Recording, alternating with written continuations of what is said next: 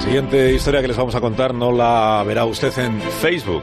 Hoy en Historia de con Javier Cancho, la colina de la vergüenza.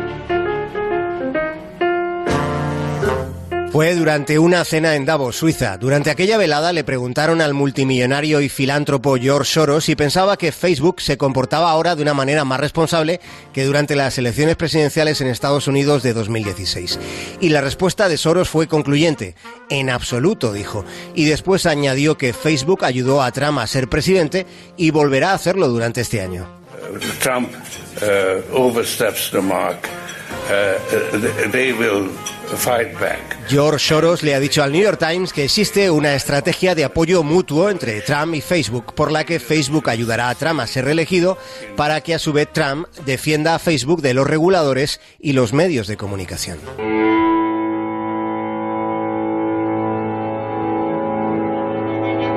Trump quiere ganar las elecciones de nuevo. Zuckerberg quiere seguir ganando muchísimo dinero.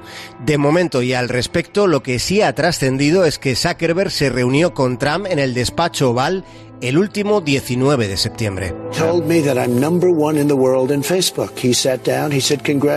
Sobre esa reunión le preguntaban los periodistas al presidente de Estados Unidos y Trump respondía que lo que Facebook le dice es que él es el número uno mundial en popularidad.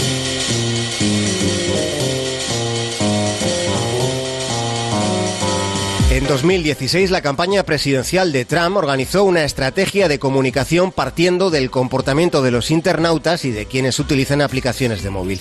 Hubo una absorción masiva de datos para saber cómo dirigir los mensajes. Ahora, después de cuatro años, esos programas de disección social se han ido perfeccionando. La gente de Trump usa Facebook como una parte clave de su estrategia. Y en esa estrategia resulta relevante una decisión de la red social. Facebook no solicitará verificación de informaciones sobre los aspirantes en la campaña política de Estados Unidos de este 2020. Habrá, por tanto, margen para manipulaciones, falsedades e intensidades interesadas. Es la moderna vertiente lícita de la mentira.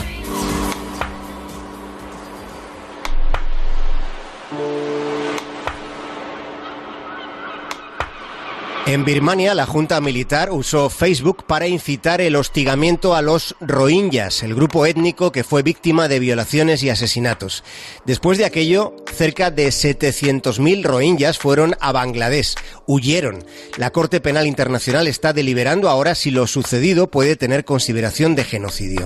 En Estados Unidos ya se dice que si es bueno para Facebook, entonces es malo para la democracia.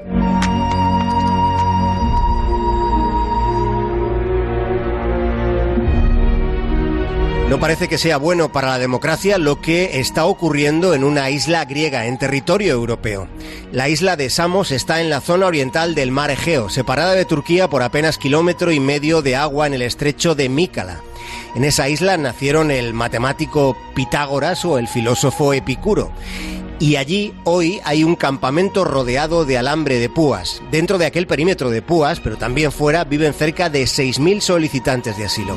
Todas esas personas viven en condiciones paupérrimas, viven soportando la ineficacia del gobierno griego, la indiferencia de la Unión Europea, la caótica situación de Oriente Medio y además las maquinaciones geopolíticas de Turquía. Son personas vistas como un problema desde Bruselas, como un incordio, a pesar de que hay casi 2.000 niños hacinados en la colina de la vergüenza de Samos, entre los que hay más de 300 menores no acompañados.